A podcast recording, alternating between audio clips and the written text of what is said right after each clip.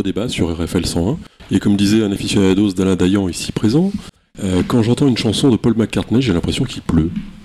Oh, Qui a dit ça? Un autre chanteur? Ouais. Alors, bravo Alain. C'est l'autre débat donc sur RFL 101. À tout seigneur, tout honneur, mais euh, soyons galants. Sophie Oconi, bonjour. Bonjour Thierry, bonjour à tous. Vous nous rappelez qui vous êtes? Je suis Sophie Oconi, je suis vice-présidente de l'autorité de régulation des transports, ex-parlementaire européenne et nationale et ex-gouverneur au Conseil mondial de l'eau. Vous avez gouverné le monde. Oui. J'ai été midi, la chaud. première femme française du Conseil mondial de l'eau. J'ai été la première femme française, oui, c'est ça, sur euh, 35 gouverneurs, 800 acteurs du monde de l'eau. J'ai été la première femme française. C'est un vrai sujet, l'eau. Ah oui, Ah oui, dans euh, le monde, c'est un vrai sujet. Plou, en ce bonjour. moment. Bonjour. Tu es Peggy. Vous, vous nous dites en deux mots oui, qui vous êtes, s'il vous plaît? Élue sur le territoire d'une commune de 2000 habitants, euh, vice-présidente en comité de communes, ambassadrice du réseau élu local, qui s'écrit au féminin et au pluriel. Je vous vois tous les jours dans le journal. Oui, c'est bien moi. C'est bien vous. La Touraine a un grand avenir qui s'écrit au féminin. Alors nous avons un petit nouveau qui s'appelle Johan Gillet. C'est ça. Qui êtes-vous, Johan? Qui je suis? Qu'est-ce que vous venez faire ici Ça, d'ailleurs? c'est une question complexe. Alors, qu'est-ce que je venais faire ici? Bah, J'ai vu de la lumière, je suis entré, vous l'imaginez bien. Non, j'aime beaucoup Luynes, c'est une très jolie, euh, ville dans laquelle ma, ma grand-mère habitait pendant très longtemps par ailleurs. Donc, je reviens sur des terres anciennes. Alors ça, on fera un parcours pour euh, dérouler Oui. votre vie. Mais pour l'instant, dites-nous politiquement comment vous vous situez. Alors, politiquement, d'abord, avant de me situer politiquement, je suis journaliste et documentariste, donc j'ai Oui. filmé la politique pendant une quinzaine d'années, notamment aux côtés de Serge Moati. Je suis revenu en Touraine ensuite, euh, qui est ma, ma ville natale après 13 années de vie parisienne, et euh, j'ai monté une société de formation à l'éloquence et à la rhétorique, parce qu'il me semble que c'est un outil citoyen indispensable dans une démocratie qui se veut mûre. Et une démocratie qui se veut mûre, c'est aussi euh, un endroit où la République, eh bien, elle est euh, représentée, défendue euh, à tout instant. Donc, depuis quelques temps, depuis peu de temps, je suis devenu le référent en Indre-et-Loire de la convention que lance Bernard Cazeneuve et qui a Qui c'est celui-là? ce samedi un, un grand lancement de prévu à Créteil. Donc c'est le nouveau mouvement politique. euh. Donc euh, il m'a l'air assez bavard, le nouveau? Donc euh, c'est bien un mec de gauche, Ouais, c'est les gens de gauche. Je prends mes repères. Je prends mes repères. Alors nous avons le vieux Briscard. euh, bah, c'est le gars. le plus- aussi. euh, c'est notre aîné. On lui parle avec, vrai. on lui parle avec stupeur et tremblement. Oh, On lui embrasse l'anneau en se mettant à genoux. Il nous caresse gentiment la tête. c'est tout à fait vrai ce qu'il décrit. C'est Alain Dayan. Moi, je suis Alain Dayan, c'est c'est un concept, hein, Alain Dayan, voilà. Et donc, euh, il y a du niveau aujourd'hui, hein, parce que euh, on a quand Certes. même quelqu'un qui euh, enseigne la, la rhétorique, etc. Donc, euh, il y a du niveau dans le débat. On fait Euh, attention. va falloir bosser un peu là. Ouais. Donc, Ça euh, veut dire que- que, d'habitude c'était plus faible. non, non, non, non, non, non. oui, non. je sais pas comment on doit le prendre en fait. Non, mais vous le prenez en étant euh, content d'accueillir Jo- Johan qui va nous parler. C'est vrai que ça équilibre un peu, puisque Puisque Olivier Le Breton est souvent- excusé. souvent on est en minorité euh, dans nos Oui. familles Ah ouais politiques, on va dire. Oui. Oui, oui, c'est vrai. Donc là, on est peut-être un peu plus équilibré, bien que nous regrettions l'absence d'Olivier Le Breton, qui On a été retenu, et que nous saluons euh, affectueusement. Affectueusement. Bah Olivier, qu'est-ce qui t'arrive là? Bah oui, euh, on attend ton coup de fil. Euh, et enfin, euh, comme intervenante, nous avons également Sophie. Bonjour, Bon, alors Sophie, elle a des remarques lunaires. Voilà, elle vient de se casser un pied. Euh, je suis un peu euh, multitâche aujourd'hui. Parfait. Donc si on a une question à poser euh, et dont on n'a pas la réponse, on demande à Sophie. Elle, elle Je sait suis le dictionnaire de l'émission en fait. Voilà. Elle C'est surtout, Donc il y a un petit côté euh, grosse tête en fait. Vous êtes le nombre. euh, il y a quelqu'un avec le dictionnaire euh, derrière, c'est c'est parfait. Alors on parle des institutions. Est-ce que, à votre avis, euh, il est déjà écrit que Marine Le Pen va forcément gagner les présidentielles?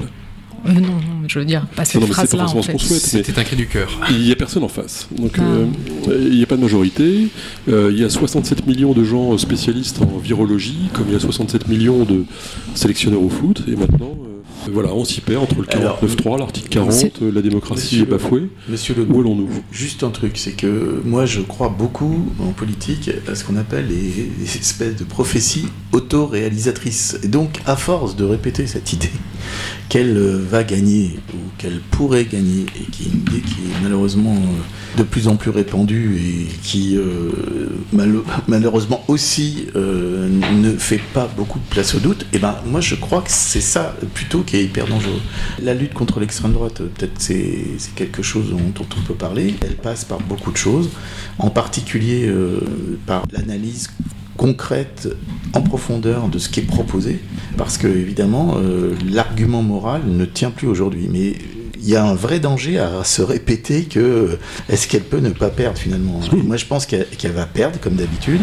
Et qu'elle va perdre parce que ce qu'elle propose est totalement irréalisable et très dangereux pour euh, ceux qu'elle dit défendre d'ailleurs, à savoir plus défavorisés, et euh, c'est eux qui en, Oui. auront, le plus. Sophie Oconi. Oui, moi je pense qu'il y a, il y a au- je suis d'accord avec toi Alain, sauf qu'il y a aussi un vrai problème à ne pas prendre euh, le, euh, le problème à bras le corps.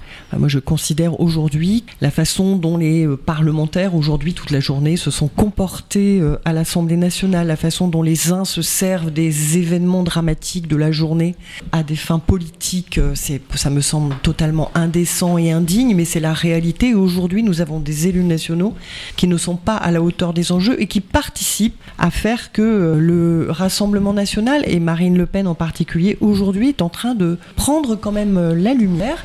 Et moi, ce qui m'inquiète, c'est que hier, on votait RN comme une sanction d'une politique, d'une politique nationale. Aujourd'hui, on vote le RN par adhésion à leurs valeurs. Et ça, c'est inquiétant. Ça, c'est grave. Et il ne faut pas qu'on se, voilà, qu'on se mette les, les- mains devant les yeux. Je crois qu'il faut qu'il y ait un moment, on ait une attitude digne et qu'on se saisisse tous collectivement des vrais sujets qui sont des sujets qui font que aujourd'hui Marine Le Pen effectivement prend la lumière dans un contexte qui moi m'inquiète beaucoup parce que c'est une adhésion aux valeurs que porte Rassemblement national et ça c'est nouveau. Bah, ce qui n'est pas nouveau, par coup- contre, c'est que euh, le même schéma se répète et qu'il n'y a pas de changement en face. Ça, moi, je trouve ça inquiétant, en fait, qu'on réussit pas à trouver ça qu'il n'y ait pas de changement en face, justement? Parce que je suis, enfin oui, tout à fait d'accord avec euh, cette remarque. On dit attention, attention, ils arrivent, l'extrême droite arrive, mais d'une d'élection à l'autre, j'ai l'impression que rien n'a changé, en fait. Euh, Deux choses. Bon, je pense que euh, quand il y a un danger, il faut le nommer, parce que si on ne le nomme pas, euh, on met la poussière sous le tapis et c'est problématique. Nous, on avait filmé beaucoup le Rassemblement National avec Serge Moati, le Front National à l'époque. Vous savez, on a filmé notamment, alors ça c'était pas avec Serge Moati, mais peu importe, l'arrivée à Marseille, dans le 7e secteur, 13e et 14e arrondissement de Marseille, les fameux quartiers nord, l'élection de Stéphane Ravier. Dans deux arrondissements qui sont parmi les plus cosmopolites, d'une des villes les plus cosmopolites d'Europe. C'est-à-dire que réussir à faire élire le, le Front National à l'époque, dans un quartier où euh, rien ne le prédisposait finalement à se faire élire à cet endroit-là, raconte que le plafond de verre n'existe pas. Donc comme le plafond de verre n'existe pas, eh ben, il faut partir du principe qu'il peut monter. Et il faut effectivement combattre les idées, ou plutôt, en tout cas, montrer, comme vous disiez, les impostures, ou plutôt les postures qui sont prises par, euh, par ce parti. Je crois qu'ils existent, les républicains, en face, hein, les républicains au sens générique large du terme, pas ceux qui ont confisqué le terme. Les républicains, ils existent. Il faut effectivement, par contre, ne pas donner d'arguments au Front National et ne pas donner euh, d'arguments au Rassemblement National, c'est déjà d'aborder tous les sujets.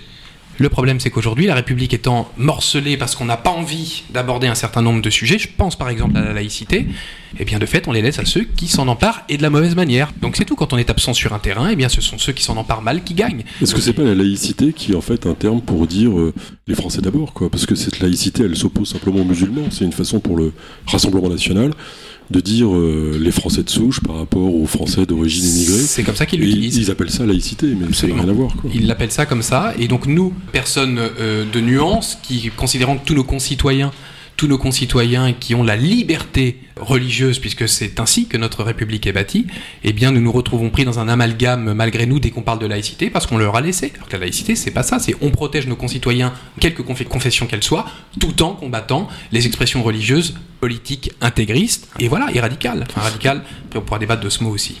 Ok, alors j'avais une question plus philosophique, donc on va interroger le grand sage. Vas-y, vas-y. J'ai compris que j'étais moi.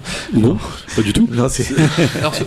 Non, qu'est-ce que tu veux dire? J'étais assez frappé par le fait que notre cher président, que Oui. Dieu le bénisse mille et mille fois, Oui. dise que la morale ne soit pas un argument. Ouais. Comment est-ce possible de dire une chose Pour pareille? une fois, pour une fois, je vais essayer de faire.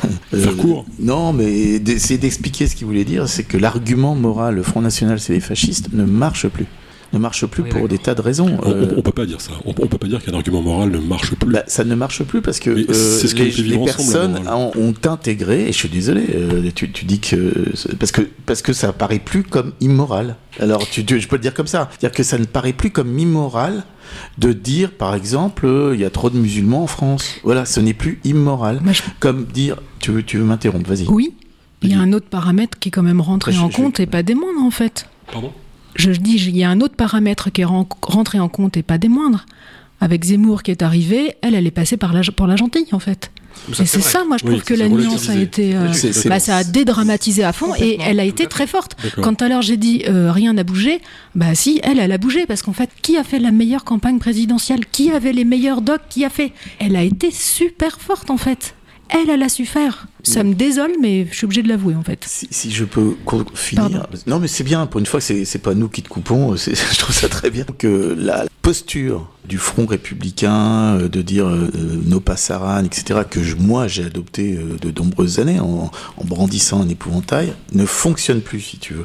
Ça a- ne fonctionne A-t-il plus. a-t-il jamais Et fonctionné pourquoi, et pourquoi ça ne, bah, si ça a fonctionné, il y a des tas de moments où euh, on va pas Chirac a été élu euh, avec, euh, je sais plus, même moi j'avais voté 60, pour lui, euh, 82%. 82%, Ouais. merci. Après tu vois déjà, on a perdu quand même entre Chirac et Macron euh, 20% euh, facile. Donc euh, il faut vraiment banaliser entre guillemets, parce que tout le débat politique depuis 30 ans, c'est autour de Rassemblement national. Oui. Toi, ton, ton, ta théorie, je la connais, c'est de dire que c'est la faute de François Mitterrand. C'est pas vrai du tout. C'est tout à fait juste. Non, parce que les- la France, je je refais un peu de philosophie politique, c'est qu'il y a toujours un fond pétainiste, et notre président a tout à fait tort de surfer là-dessus, parce que j'ai cru comprendre qu'il voulait encore, euh, après, euh, réhabiliter euh, Pétain, on lui, je sais plus dans quel domaine, mais en tout cas, ça, ça, par contre, tu vois, c'est là où l'argument moral ne marche plus. C'est-à-dire qu'il y a toute une génération pour qui Pétain était justement le mal absolu par rapport à ce que peut représenter la France. Or, aujourd'hui,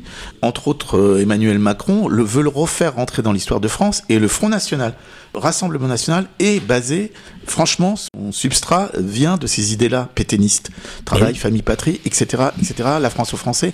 Et ça, c'est le substrat profond. Moi, je crois qu'il faut s'attaquer aux idées, sortir, si tu veux, de la posture morale, s'attaquer vraiment aux idées et aller concrètement regarder le programme, entre autres sur l'apprentissage, entre autres sur la lutte contre le chômage, regarder le programme et démonter ça. Et c'est assez facile si on, si on gratte un petit peu.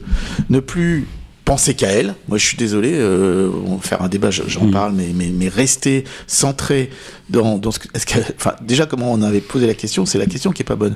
Je veux dire, euh, quel score va faire Marine Le Pen, si tu veux, la prochaine fois, euh, qu'est-ce que, si tu veux. Mais dire, est-ce qu'elle peut ne pas gagner, c'est déjà euh, se penser déjà euh, que tout va se jouer autour d'elle. J'espérais, moi, et ça s'est pas joué à grand chose finalement, que cette élection-là, euh, y, ait- y ait finalement euh, une gauche contre Macron qui aujourd'hui est une nouvelle droite. euh, clairement, ça a été pas grand chose finalement si on regarde. euh, Ça n'a pas été, il n'y avait pas énormément, énormément d'écart. Elle est quand même passée encore au deuxième tour.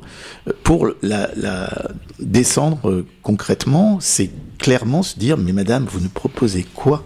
Vous avez quoi comme solution? Vous avez quoi? Après Regardons aussi la, la, la- ce qui est, aujourd'hui la représentativité, le, Enfin, elle, le, elle propose quand même des choses très concrètes, euh, le Sur rassemblement. des sujets qu'il faut que les autres Des, cho- des choses, mais une concrètes et faciles. Et faciles Oui, à entendre. Euh, Sophie Oconi, est-ce que vous êtes d'accord avec ça? Un, d'une part que on s'est fait un petit peu plaisir ces 20 ou 30 dernières années à jouer les no passaran et à jouer les grands résistants à pas cher, et que d'autre part, on puisse dire que la morale n'est pas un argument. Oui, oui, c'est ça, je suis totalement, euh, totalement d'accord là-dessus. Sauf que, sauf que, Tu vois, il n'y a pas grand chose qui nous sépare, il y a toujours un mais petit truc. il y a toujours un sauf que. Quand même. Mais il sera Il y a toujours là. Il sera toujours là. Il vous embêtera et- toujours. Sauf que je pense qu'on on a abandonné au RN un certain nombre de sujets qui sont des sujets de société majeurs Ça, je suis d'accord. et, et c'est des gros mots que de parler de, ces sujets encore un peu aujourd'hui. Même si on a un homme politique hier ou avant-hier qui, s'est mis à, à aborder ce sujet et qui a dit des choses qui sont, euh, pour un certain nombre d'entre elles, euh, assez justes. En tout cas, quand il parle du ressenti de l'opinion publique sur les sujets d'immigration. Et, et il est assez euh, rare d'avoir euh, des personnalités modérées, euh, de, de gauche, qui parlent de ces sujets-là en les traitant sur le fond, quoi. Et on a abandonné, on a abandonné ces sujets au RN qui sont des sujets de société, je le redis. Et ça, c'est très dommage. Et c'est certainement une des raisons pour lesquelles, finalement, aujourd'hui, les Français sont plus en phase avec euh, ce que porte le RN, et ça c'est un sujet qui n'est pas rien, et il le porte depuis longtemps, de façon beaucoup plus mesurée, de façon beaucoup, beaucoup plus politiquement correcte, et du coup les Français y adhèrent de plus en plus, Et je pense que c'est un danger, donc il est temps que les partis et, et si euh, et si euh, la gauche euh, s'organise à travers euh, Cazeneuve, je pense qu'il faut aussi que vous vous saisissiez de ce sujet qui est un sujet bah, prégnant pour la société Compte sur nous. et pour Euh, euh, les Français. Nous parce que c'est structurant et que la gauche dont on parle, c'est pas tant qu'elle soit de gauche que je trouve magnifique, c'est qu'elle soit républicaine. Pour moi, finalement, il y a beaucoup de gens qui rentrent dans ce champ de la République. La laïcité, effectivement, en est un, un élément important dont il faut se ressaisir. Enfin, nous, nous nous en sommes jamais dessaisis. Euh, Gillet, est-ce qu'on peut vraiment dire qu'à un moment, la morale euh, euh, n'est pas intéressante quoi, ne- Non, la, la- non, essentielle, Ouais, la morale. Elle est, elle est, elle est, elle est intrinsèque même à la République. ouais. La République, euh, c'est euh, la mise en avant d'un certain nombre de principes moraux Mm. qui sont des idéaux à atteindre. Donc, elle fait partie. Mais je crois pas que ce soit ce qu'a dit Alain. Non, pas du tout. J'ai Euh, pas du tout dit que la morale est- est- est- était euh, au contraire. Je dis que ça ne peut pas être euh, érigé en argument politique. C'est de ça. C'est ça que j'ai dit. Et, Et, et- et- et bien, bien évidemment, il faut de la encore heureux. Mais ce n'est plus l'argument politique qui permet de faire reculer et de battre le RN. Ce n'est plus ça. mais c'est pas la morale qui est en question, c'est le chantage moral. Oui. C'est pas la même chose. Aussi. Et effectivement, pourquoi est-ce qu'aujourd'hui on n'entend plus l'extrémisme qui est pointé du doigt euh, dans certains partis euh, comme celui du Rassemblement National, tout simplement parce qu'on a vu des extrémistes partout, y compris chez les gens très tolérants, qui disaient juste des choses sur certains sujets. Vous savez, je m'estime être plutôt universaliste. Alors maintenant, il paraît que c'est même plus à la mode non plus. Il faut faire très attention quand tu es universaliste, surtout si tu es un garçon blanc, parce qu'il paraît que ma couleur de peau influe sur ma manière de penser, etc. Et donc, toutes ces choses-là et ces nouvelles appréciations on va dire, qui sont pour moi que de la ségrégation inver- inversée, ce qui euh, n'a aucun sens, ont disqualifié des personnes de raison qui parlaient raisonnablement de sujets complexes. Et donc quand on commence à voir des fascistes et des nazis partout, ce que j'appelle le syndrome Poutine, qui voit des nazis partout en Ukraine, eh bien quand on commence à voir des fascistes et des nazis partout, bah, à un moment donné, quand on est tous dans le même sac, il reste plus grand monde d'un côté et beaucoup dans le même sac de l'autre côté. Et le Front National se fond dans cette grande, ma- grande masse de personnes dites intolérantes, de droite, droite dure, etc. Tout ça. Bon, bah, au bout d'un moment, moi, je sais qu'il y a des gens, euh, notamment en Touraine, euh, de gauche, qui ont dit que Bernard Cazeneuve était un homme de droite. Bon, bah, quand, on, quand, il y a- quand les mots n'ont plus de sens, eh bien, de fait, ça permet de faire montrer ceux, monter ceux qui sont véritablement chargés de cet ADN-là. Là, voilà. Quand on dissout dans la masse, eh bien, euh, on s'infiltre. Il est pas mal le petit nouveau, non? Que- Oui, très bien. Qu'est-ce qu'elle en pense Il a utilisé beaucoup de vocabulaire très intéressant, notamment universaliste, très important ce mot. Parce que justement, il est beaucoup controversé. En fait, il faut dire que. de... Pardon. Pardon, je t'en prie. Alain. Non, mais je trouve que Sophie est quand même euh, l'avenir. hein, de-. Merci. C'est une jeune. C'est une jeune. Non, mais c'est très bien réflexions, parce que. oui. Non, mais regardez. euh, quel est le parti politique aujourd'hui qui euh, est le plus suivi par les jeunes? Malheureusement, Le Rassemblement c'est le. Rassemblement national. Oui, Donc euh, moi je crois aussi, que le les jeunes, oui. leur parole est, est soit caricaturée parce que il y a l'universalisme qui doit englober également ce qu'on peut entendre peut euh, de discours, de discours parce que il y a tout ça c'est ça a été aussi euh, quand même un peu dévoyé le wokisme, euh, tout ce qui est euh, segmentation, communautarisme, tout ça. Derrière tout ça, moi je, je je veux pas faire un espèce d'amalgame. J'essaye de comprendre en étant universaliste, républicain. Européen et humaniste, il faut essayer de comprendre pourquoi la société a bougé là-dessus. Parce raison, que bien on sûr. a l'impression que les choses ne changent pas assez. Les, choses n'ont pas changé assez vite sur un certain nombre de sujets de ségrégation On est d'accord. existent toujours. Alors, c'est pas le- les maoïstes qui disaient euh, d'où tu parles. hein. C'est-à-dire que, comme si, évidemment, il fallait faire un son CV pour, euh, en fait, dé- prédéterminer ce que tu allais penser. Mhm. Ça, moi, je crois pas à ça. Plus. chacun, chacun, évidemment. C'est a- juste ça d'ailleurs que je pointe du doigt. Oui, bah, on est d'accord. Alors. Parce que le wokisme, par exemple, le reste, c'est rester éveillé. Martin Luther King était un homme qui disait restez vigilant, n'acceptez pas, n'acceptez pas que les oppresseurs se fassent passer pour les opprimés. Oui, c'est vrai. Donc ça, c'est une très bonne base. Seulement, ça a été dévoyé et aujourd'hui, ça devient l'interdiction pour des personnes de parler. Donc, c'est juste pas possible. Quoi. Et puis il y a eu un sujet quand même, Sophie c'est que oui, il y a eu un sujet, un véritable sujet, c'est que euh, quand Emmanuel Macron a été a été élu pour son premier mandat, il a renversé la table de l'échiquier politique national. Bien sûr. Et aujourd'hui, nous sommes, enfin, les partis, partis historiques, ne sont plus capables. C'est comme quand on soulève une pierre et qu'il y a des fourmis, ça part partout. Et ils ont du mal à se retrouver. C'est exactement pareil. Aujourd'hui, les hommes et les femmes des partis politiques, ceux qui constituaient les partis politiques historiques, je dirais, ne se retrouvent plus. Et, pour le coup, comme tu le disais tout à l'heure, Johan, eh bien effectivement, l'ERN, qui est le seul qui n'a pas subi cette difficulté de, se retrouver dans des valeurs par rapport à, Emmanuel Macron, eh bien, euh, se sont renforcés de cette histoire pour le second, euh, les secondes élections présidentielles, l'histoire de Zemmour, qui rend quasiment le RN, pour ne pas dire Marine Le Pen, politiquement correct, acceptable. Non mais le vrai danger, il était écrit dans le macronisme, c'est-à-dire que dès le moment, et c'est basique, c'est-à-dire que dès que vous avez un grand bloc du centre qui se crée, et ce qu'il a réussi à créer politiquement, les deux extrêmes montent, et c'est ce qui s'est passé, et ce qui continue d'ailleurs à faire espérer aux héritiers du macronisme, puisque à moins qu'ils changent la constitution comme Poutine, mais a priori euh, on va on va on va pas la voir la prochaine fois, espérer qu'ils vont continuer à, prospérer et ce grand bloc du centre. Moi, je pense que le vrai, le vrai clivage droite-gauche, après, c'est de la politique et c'est comme ça qu'il arrive au pouvoir. Mais dès le moment qu'il arrivait au pouvoir comme ça, c'était soit il servait de marchepied au RN, c'est ce qui s'est passé. Ben voilà. Mais il aurait pu se passer d'autres choses. Parce que je pense qu'il y a aussi une autre euh, problématique. C'est ce qui s'est passé. Moi, j'ai trouvé ça intéressant, en fait, euh, qu'il y ait un bouleversement comme ça, parce que pour moi, la naissance d'un parti politique, euh, ce sont des gens qui ont des idées communes, des envies de faire changer les choses et qui se mettent ensemble pour essayer de faire bouger ce, wagon en fait. Et puis après il y a d'autres gens qui se rajoutent et ça continue comme ça dans le temps. Et puis à un moment les gens savent plus pourquoi ils sont là et du coup ça se délaye.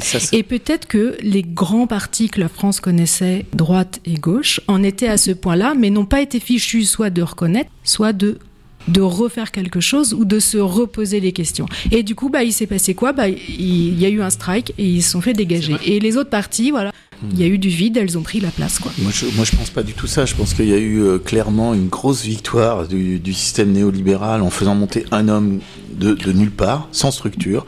Alors, la, faute des partis politiques, elle, je vais pas, on va pas l'éluder, là, on en a parlé de plusieurs débats, évidemment, les partis politiques, ils ont intérêt très vite à trouver d'autres modes de fonctionnement, etc. Mais là, regarde bien, ce qui s'est passé avec Zemmour, c'est pareil.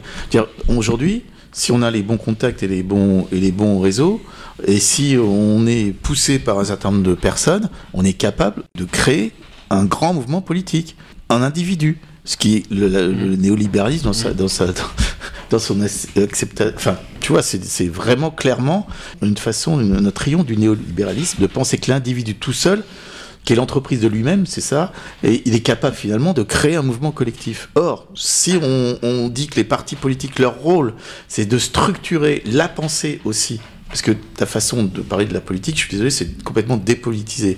Moi, on a même eu une candidate, ce qu'a jamais fait Sophie Oconi, sur une circonscription qui a fait campagne en disant Moi, je ne fais pas de politique. Elle était candidate aux législatives. Et elle a fait ça tout le temps et elle a été élue. Donc, je pense qu'il ne faut pas dépolitiser euh, les débats Il faut au contraire poser euh, ce, que, ce, que, je crois que euh, Johan a fait tout à l'heure, poser des bases structurelle, idéologique sur les idées qu'on va défendre. Et une fois qu'on a posé ça, que le RN, il dépolitise tout. Il dit rien, il dépolitise tout. Il est là, inconsciemment ou pas, en tout cas, on lui donne le rôle.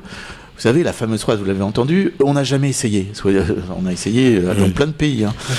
justement, là d'ailleurs, à, moins que la conférence ne soit pas encore terminée. Non, j'ai Vas-y, excuse-moi. Peggy Plou, est-ce que, est que, vous n'avez pas l'impression que euh, cette idée de communautarisme, finalement, est en train de gagner un peu partout?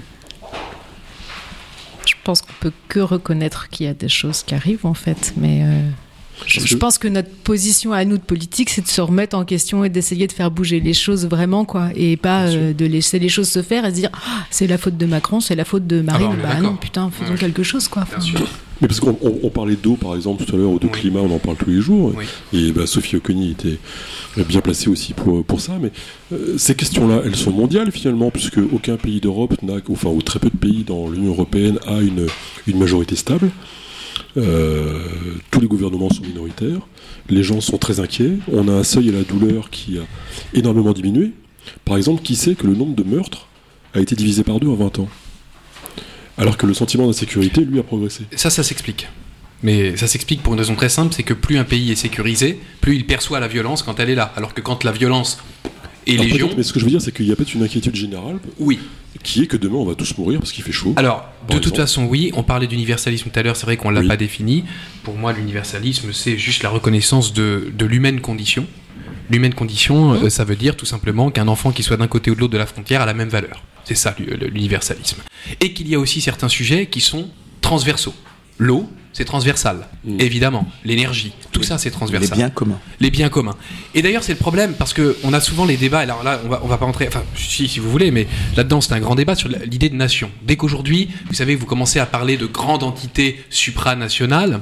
On vous dit ah vous n'aimez pas le pays et tout. Si moi j'aime profondément mon pays, j'aime la France, j'aime son histoire, j'aime ce qu'elle a produit, j'aime le refuge intellectuel et plus que cela encore sécuritaire qu'elle est pour des tas de gens. J'aime ce pays profondément. Et pourtant, si je suis honnête jusqu'au bout, quand je complote avec moi-même euh, dans mon fort intérieur, je me dis que le problème des nations, c'est qu'à chaque fois on promet d'être quoi? On promet jamais d'être la 20e nation du, du monde à, sa, à sa population, mais d'être la meilleure. Donc qui dit la meilleure dit la compétition, qui dit la compétition dit la privatisation d'un certain nombre de ressources, qui dit la privatisation, dit la concurrence, l'épuisement, etc. Donc il y a une problématique où il faut quand même sur certains sujets on raisonne de manière transversale et qu'on ne soit pas en compétition.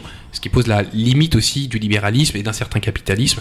Mais bon, ça ce sont des sujets qui prennent beaucoup Et de temps. vous allez remplacer Bernard Cazeneuve, quoi parce que Jamais de la vie, parce que... Il a pas 1% de votre énergie, euh, Johan euh Oh, il a beaucoup... alors, il a- Croyez-moi, pour l'avoir eu là il y a peu de temps, gentil, il a beaucoup d'énergie. Moi, je l'ai eu comme ministre des Affaires européennes j'ai beaucoup apprécié euh, la façon dont il euh, abordait euh, sa relation avec son opposition, avec beaucoup un esprit d'ouverture et, un regard extrêmement constructif de l'apport que de l'opposition finalement dans, sa politique et dans, dans les idées qu'il portait. Donc j'ai trouvé que cet homme était un homme ouvert et qui construisait lorsqu'il était euh, euh, dans un milieu politique, euh, quel qu'il soit. Ben tiens, puisque j'ai ouvert la parenthèse, poursuivons. Comment ça se passe, la structuration de ce mouvement? Parce que nos auditeurs ne sont peut-être pas exactement au courant de la convention. De... Ah bah la convention qui va euh, donc justement ce samedi là se, se lancer, c'est tout simplement le rassemblement de tous ceux qui ne veulent pas que la gauche rime avec abandon de certaines composantes de la République. C'est pas que c'est contre la NUPES ou quoi que ce soit, c'est pas contre, c'est juste dire attention, il y a des sujets qui ont été oubliés par une certaine gauche, bah, on vous propose un espace dans lequel on les oublie pas. Vous savez, c'est- moi la République c'est un peu comme un fraisier. Un fraisier, si vous enlevez la fraise dedans, c'est plus un fraisier, c'est un gâteau. Bah, la République, si vous enlevez certains éléments, c'est pareil, c'est une entité, mais c'est plus la République. Bah, nous, on veut que la gauche se réempare de la République, qui est un tout. C'est tout. C'est ça la, la convention, et c'est ce que Gazneuve veut C'est faire. pour ça qu'il y aura Fraise des Bois, là, Hollande Ah, il y aura effectivement celui qui avait été traité de fraise des bois, mais vous savez, j'anticipe ce qu'on appelle en en rhétorique la réfutation. On va nous dire, vous voyez, ce sont les anciens qui reviennent, les pachas, les éléphants, les Le Foll, Ouais. les Hollande, tout ça. On le sait. Oui, mais d'accord, on fait quoi de ces gens-là? Ce sont nos concitoyens qui ont été engagés profondément Je pour la certains voudraient République. les brûler en place publique, à mon avis. Ouais, Pardonnez-moi? Les, Certains voudraient les brûler en place Oui, publique. mais donc, les euh, étudiants, les étudiants, ils veulent vraiment qu'ils disparaissent. hein. Mais, mais, mais qui disparaissent, ça veut dire quoi? Moi, je veux que ni les étudiants disparaissent, ni les anciens qui ont fait de la politique disparaissent. Parce que vous savez quoi? On a besoin des deux. Moi, je n'ai jamais été élu Je suis pas politique. sûr qu'on ait besoin de Hollande. Je n'ai jamais spécialement soutenu François Hollande. Mais seulement, je soutiens mes concitoyens qui sont engagés en politique et qui débattent. C'est-à-dire, comme vous le disiez tout à l'heure, Sophie, c'est-à-dire que Bernard Cazeneuve, quand il voit des gens qui sont à, côté de lui, il voit pas une opposition, il voit pas une autre France, il voit des concitoyennes et des concitoyens qui s'emparent du débat public avec des nuances. Voilà ce qu'il voit. De la même manière, vous avez des gens qui ont fait des choses bien, des choses moins bien, etc. Mais enfin, à un moment donné, c'est facile de critiquer. Mais enfin, si les gens peuvent se marier aujourd'hui entre même sexe, c'est bien à François Hollande qui le doivent. Alors crachons pas vrai. trop dans la soupe quand même, il y a eu des ratés, mais il y a eu des gens qui ont fait des choses bien. Tout comme on peut critiquer Vous Mitterrand, mais Mitterrand, il a fait aussi des choses très très bien. Il a réduit le temps de travail, il a réduit, il a donné des droits supplémentaires. Bon, on peut les décliner si vous voulez depuis euh, Jean Jaurès. On, On peut, peut- repartir au début hein, On si vous peut voulez. ne pas être d'accord, mais je trouve ça intéressant Oui. euh, d'entendre la parole. Je, je vais pas me porter euh, comme, euh, enfin, je vais pas me faire passer pour porte-parole des étudiants, mais de ce que j'entends en manif, de ce que je vois, c'est pas en fait euh, tant qu'ils disparaissent, c'est juste laisser plus de place, plus d'écoute, Alors ça, on plus, est d'accord. plus d'action pour les étudiants et les jeunes. Je voulais pas énerver. Je- Non mais attends, c'est pas contre toi que je m'énerve, c'est Oui. c'est contre la voix que j'entends déjà de beaucoup de personnes qui, dans l'opposition, justement, nous disent ça. C'est pas toi, tu penses bien. D'abord, vous êtes légitime, vous avez le droit de savoir ce que vous voulez, et si vous ne voulez pas des anciens, vous avez le droit de pas les vouloir. C'est tout à et fait normal. et- et j'ajoute que par rapport à tout à l'heure, vous disiez euh, qu'il faut agir. Ben les étudiants là, euh, vous pouvez pas dire le contraire qu'ils ont pas agi. hein. Les blocus, euh, les manifestations, nous on est là, C'est l'avenir, hein, la jeunesse. hein. Je pense que François. Moi, je suis assez surpris par le fait que Pardon. Cazeneuve euh, est, est assez. Enfin, fait une forme d'unanimité, quoi. Et a priori, euh, j'entends peu de critiques euh, vis-à-vis de lui. Euh, alors que, bon, les, les gens que vous avez cités autour de lui euh, reflètent un passé. Donc, ce qu'on attend, c'est quelque chose qui, qui ressemble à l'avenir, qui, qui soit porté par Cazeneuve ou quelqu'un d'autre, Il y a un vide politique Il y a un vide politique. clair euh, entre Emmanuel. Macron et la NUPES. C'est vrai. Il y a un vide politique. Est-ce que Bernard Cazeneuve est la meilleure personne pour l'incarner? Je répondrai pas spontanément oui, et je répondrai par contre clairement non au fait que François Hollande puisse aujourd'hui incarner dans un mouvement politique euh, une forme d'avenir. Et, bien sûr, euh, il est hors de question de lui interdire de, de, faire de, la politique, mais je pense que son échec, son échec, son échec, c'est pas une question de mouvement non, mais ça, on voit, on voit bien ce la réaction qu'elle a eue et, la réaction, elle est de beaucoup de personnes. On considère, on considère quand même que François Hollande, ça a été l'avènement d'Emmanuel Macron et donc la situation qu'on a aujourd'hui. Et pour essayer de tourner la page du macronisme, c'est compliqué de, le mettre, de le mettre au milieu. Même si, même si, euh, si on fait un bilan objectif du quinquennat Hollande, il n'a pas été euh, loin de là euh, un, mauvais quinquennat. Ça n'a pas été du tout un mauvais quinquennat. tu as cité, as cité deux, choses. Moi, je crois que ça n'a pas été un mauvais quinquennat sur un certain nombre de points très précis sur le pouvoir d'achat vous pouvez regarder les chiffres. Moi, j'ai regardé ça après. Mais, après, pour en revenir son, à Cazeneuve... son, son, son, positionnement et la manière, en particulier l'inversement, la manière dont François Hollande a brouillé totalement la, la frontière droite-gauche, parce qu'à un moment, il y, a, une inversion des normes, tu sais, euh, la loi de l'offre et de la demande. Euh, et donc, euh, pour la gauche, évidemment, il était bien question, il était bien question de toujours défendre le salariat. Et lui, a mis beaucoup d'argent. Moi, pour, revenir, moi, pour revenir, je, parle parce que, ok, mais pour revenir sur euh, Monsieur Cazeneuve et savoir si c'est l'homme de la situation par rapport aux jeunes, par rapport. On est quand même très moi, je vous dire, on a, on a, quand même un vide sidéral. Pardon On est quand même très branché sur une personne. Enfin, ouais, mais il est, il est celui. Ouais, mais, je suis d'accord, le leader. Ouais, mais, mais il est quand même celui qui va. il faut quand même quelqu'un qui ait le courage, parce que actuellement, ou la folie, de partir, de partir sur la création. C'est quand même gonflé et il faut quelqu'un qui ait le courage de faire. Mm. Et visiblement, ils se battent pas pour y aller. Moi, je suis très admirative. On a besoin de remplir ce vide abyssal et qu'il ait le courage de le faire. Alors, est-il l'homme de la situation? Je suis certaine que vont se révéler des hommes et des femmes euh, neufs nouveaux euh, qui vont euh, l'entourer et il saura s'entourer de ces gens-là. Mais il faut quand même quelqu'un qui a un peu de passé, d'expérience, de, même de compétences, et puis de courage. Repartir euh, à l'assaut de, de, ce vide sidéral, je trouve que c'est très courageux. Il n'est peut-être pas l'homme de la situation, il est l'homme du courage qui se, qui se lance. Je ne vais pas. Sais, je sais, je sais, mais stratégiquement, en fait, moi, j'aimerais, euh, enfin, euh, savoir comprendre ou voir qu'est-ce qui peut être mis en place ou imaginer, parce que ce qui serait dommage euh, dans tout ça, c'est que bah, du coup, on essaye de faire euh, renaître un parti et qu'on y remette à nouveau les vieux éléphants. Tu as raison. Non, mais et alors, du coup, comment, comment on fait, en fait, pour pas que ça se mais passe ça, en fait? Alors, il a besoin. Qu'est-ce qui est prévu, en fait? En fait, euh, très honnêtement, sur une radio, une autre radio, il n'y a pas longtemps, je l'ai dit, j'ai dit je dis oui à ce grand rassemblement à gauche à une seule condition, c'est que ce ne soit effectivement pas le retour de la pachaïsation de la gauche et toujours les mêmes. Donc je suis très lucide. Moi j'aimerais bien par exemple, vous savez par exemple Bernard Cazeneuve dit que oui à la croissance et à la croissance sobre et les gens euh, qui prônent la décroissance ne se rendent pas compte de ce qu'il propose. Mais une nuance par exemple par rapport à ça. Je dis que est-ce que la décroissance, tout comme la croissance, doit être un absolu? Non. Mais enfin, il faut quand même écouter ce que nous disent les gens qui nous parlent de décroissance, ce sur quoi ils nous invitent. Est-ce que la croissance chaque année, c'est-à-dire est-ce que le fait qu'on fasse un PIB plus important chaque année, doit être une valeur qui euh, soit reconnue comme une preuve euh, de force, d'intelligence et de réussite? Non quand je vois le type de production de richesse que l'on a parfois, qui sont des richesses euh, qui sont faites sur des productions totalement inutiles et qui nuisent à l'humain plutôt qu'elles ne lui rapportent, je me dis que la croissance à, travers ce critère-là n'a pas forcément de valeur. On peut poser la question de ce que ça veut dire faire de la croissance. Avoir de la croissance pour pouvoir investir dans les hôpitaux, pouvoir répartir les richesses, la réponse est oui, mais pas de la croissance folle en tout cas. Et donc il faut écouter tous ceux euh, qui nous parlent de décroissance et notamment cette jeunesse très engagée, engagée non plus politiquement sur le plan des partis électoraux, mais qui milite. Moi j'ai des amis par exemple, à Extinction Rébellion. Il y en a qui me disent Ah, comment t'es avec ces affreux qui font des actions? Ils sont pas très violents, Extinction Rébellion. Ils alertent. Et moi, j'ai un immense respect pour ça. Je sais que au sein de la Convention, beaucoup ne pensent pas comme ça. Moi, je pense comme ça. Mais on va faire le trait d'union parce que, tout simplement, ici, autour de cette table, comme à la Convention, on ne dit pas Toi, t'as pas le droit de parler parce que t'es ça. Et c'est ça qu'on retrouve à la Eh, mais la Convention. convention, ça fait un peu robespierriste. Ça dépend. Soit c'est la convention des, des institutions républicaines qu'avait euh, porté euh, François Mitterrand, soit c'est la convention nationale. Il s'est pas passé que des mauvaises choses pendant cette période, ça n'est passé des bonnes aussi. Seulement, effectivement, euh, il y a eu après les comités de salut public, les comités ça- de sûreté générale qui, eux, ont amené la convention à une Bon, forme on de était jeunes, il fallait bien qu'on s'amuse. Alain Dayan, Non, non, euh, juste, vous seriez euh, d'accord avec, je- avec tout ça là, je Finalement, euh, qu'en êtes-vous Je mets en En alerte. train d'accueillir Bernard Cazeneuve à Tours Je mets en alerte euh, mon ami sur le fait qu'il commence à se citer lui-même, ce qui est un truc de vieux politique. Quand on commence à dire. Oh, c'est vraiment. Non, Alors, non, mais Comment ça, monsieur Alors.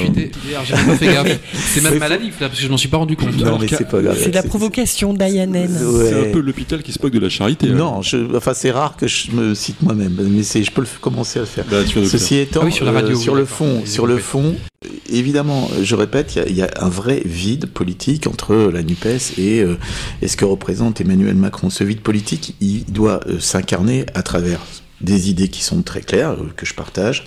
Effectivement, les valeurs de républicaine, laïcité, les valeurs humanistes, les valeurs universalistes. Après, il faut trouver des moyens modernes, je crois, et, un peu différents de, de les incarner. Par exemple, pourquoi ne pas avoir, moi je me demande toujours pourquoi on fait effectivement une tête, pourquoi il n'y a pas un collège de cinq personnes qui disent nous on porte ça, on veut porter un nouveau projet.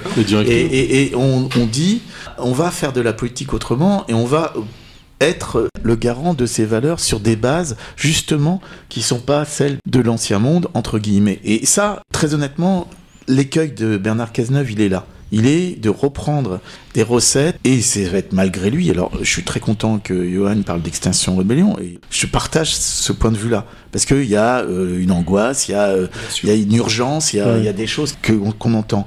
J'ai peur qu'on n'arrive pas à créer un mouvement suffisamment important avec ces, recettes-là, même si Bernard Cazeneuve est un homme tout à fait respectable et qu'il, mal, malgré lui, euh, bah, il incarne une époque. Voilà, comme Alain Dayan, d'ailleurs, qui incarne à Tours une certaine époque. Juste un bémol. Il, nous fait le reproche de nous, de- il, vous fait le reproche de vous citer vous-même. Lui Ah oui, parle de là, lui c'est à pas trois mal heures. quand Ouais, même, hein. Je le fais. Ouais, Moi, je ne fais jamais d'attaque ad hominem ou ad personam. C'était, Jamais. c'était juste pour mettre un peu d'ambiance, mais je vais juste euh, aller un peu dans son sens. Il y a un truc qui m'a toujours un peu étonné, c'est que finalement le plus vieux politicien qu'on ait, euh, c'est quand même euh, Mélenchon. Jean-Luc Mélenchon. Eh ouais. C'est Jean-Luc Mélenchon, 50 ans de vie publique. Sauf qu'on voit Et bien quand j'entends que les gens de la LFI c'est qui, me f- font des reproches sur les vieux politiques, les- etc. Après, tu vois, c'était un argument pour toi. Euh, c'est juste une aparté. L'aparté d'Alain Dayan consistait à dire qu'après la convention, il faut un directoire avec cinq personnes, exemple. ce qui est assez logique. Peggy Plou, est-ce qu'il faut changer les institutions? Est-ce qu'il faut changer de, de république? Oui, c'est sûr. En fait, je voulais aussi poser la question à Dayan, mais comme il vient de faire une troisième heure de conférence. Oui, bien sûr qu'il faut changer les choses. Il y a les institutions euh, déjà qu'on voit en local. on supprime le. le- On le supprime les échelons. Enfin, c'est trop. La problématique, c'est qui doit décider de ça? Bah, les élus. Ah, bah zut, c'est leur fauteuil, c'est leurs indemnités, c'est leur oui. pouvoir. Ah, bah zut, on touche à quelque chose qui fait mal, quoi. Ça, ça va être dur. Sophie Oconi, vous êtes d'accord avec ça Ah mais moi je suis totalement d'accord avec euh, ce que vient de dire euh, Peggy. Je pense que tout n'est pas à changer euh, au niveau euh, des institutions d'un point de vue national. En revanche, d'un point de vue local, hein, euh, nous sommes sur un millefeuille territorial qui effectivement participe à complexifier et à coûter très cher d'ailleurs. Euh, donc il faut que nous, euh, que nous simplifions tout ça. On sait très bien ce qu'il faut faire. Nous le savons tous très bien. Sauf qu'effectivement, c'est un certain nombre d'élus assis dans des fauteuils qui refusent de r- être mis en cause dans leur activité euh, et dans leurs fonctions. Mais pour revenir tout à l'heure à Monsieur Cazeneuve et aux, aux vieux euh, éléphants, moi je vous dis, engagez-vous, bon sang. C'est de, c'est de Tout à pers- fait raison. Mais ça, Peggy, mais vas-y, Mais, mais on s'engage. mais vas-y, mais non, mais va, Mais j'y va. vais. Mais voilà, Chaque mais chose en son temps. Enfin, je veux il dire, faut les choses. euh, absolument que ces hommes-là sentent qu'ils ont à côté d'eux des hommes et des femmes de talent, de qualité, et vous en êtes, et qui portent toutes ces idées-là. Franchement, non, t'es pas d'accord Alors, après, après les cahiers, après les cahiers d'Esther, nous avons Sophie la stagiaire. Tu veux Euh, mon qui- avis sur euh, les institutions? Euh, Vas-y, camarade. Je pense déjà, euh, après avoir étudié la Constitution de fond en comble, que les gens, euh, les, même les politiciens en fait, savent pas très bien à quoi servent chaque Oui. institution. Oui. C'est vrai, hilarant de voir ça. Et du coup, je reviens, Ça euh, Elle est très forte. Non, t'as fait de la rhétorique. Je reviens Il sur y a ce eu un que, exemple vécu là, non? Je, je reviens sur ce que vous avez dit. Je pense que f- c'est trop compliqué en fait. Il faut, il faut supprimer des choses. Il faut revenir au, faut aller à l'essentiel. Je vais donner un exemple. que ça- complexité, c'est synonyme d'injustice. Hmm, Ou en tout cas de sentiment d'injustice. ou de pouvoir planquer des choses. Ou donc d'injustice. Moi, je vais, vous donner un exemple en communauté de communes auquel je me suis confrontée ces derniers temps. Et là, aujourd'hui, je suis convaincue que ça peut pas fonctionner comme ça. Je l'étais déjà.